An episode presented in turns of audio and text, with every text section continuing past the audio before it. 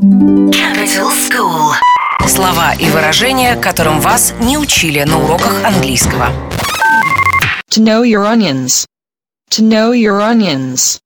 Объясняет коммерческий директор рекрутинговой компании Люк Джонс, Лондон, Великобритания.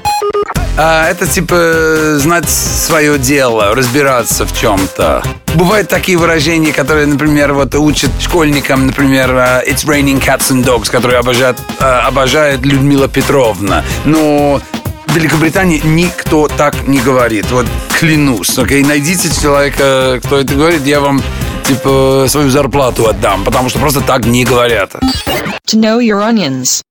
To know your onions. Capital School.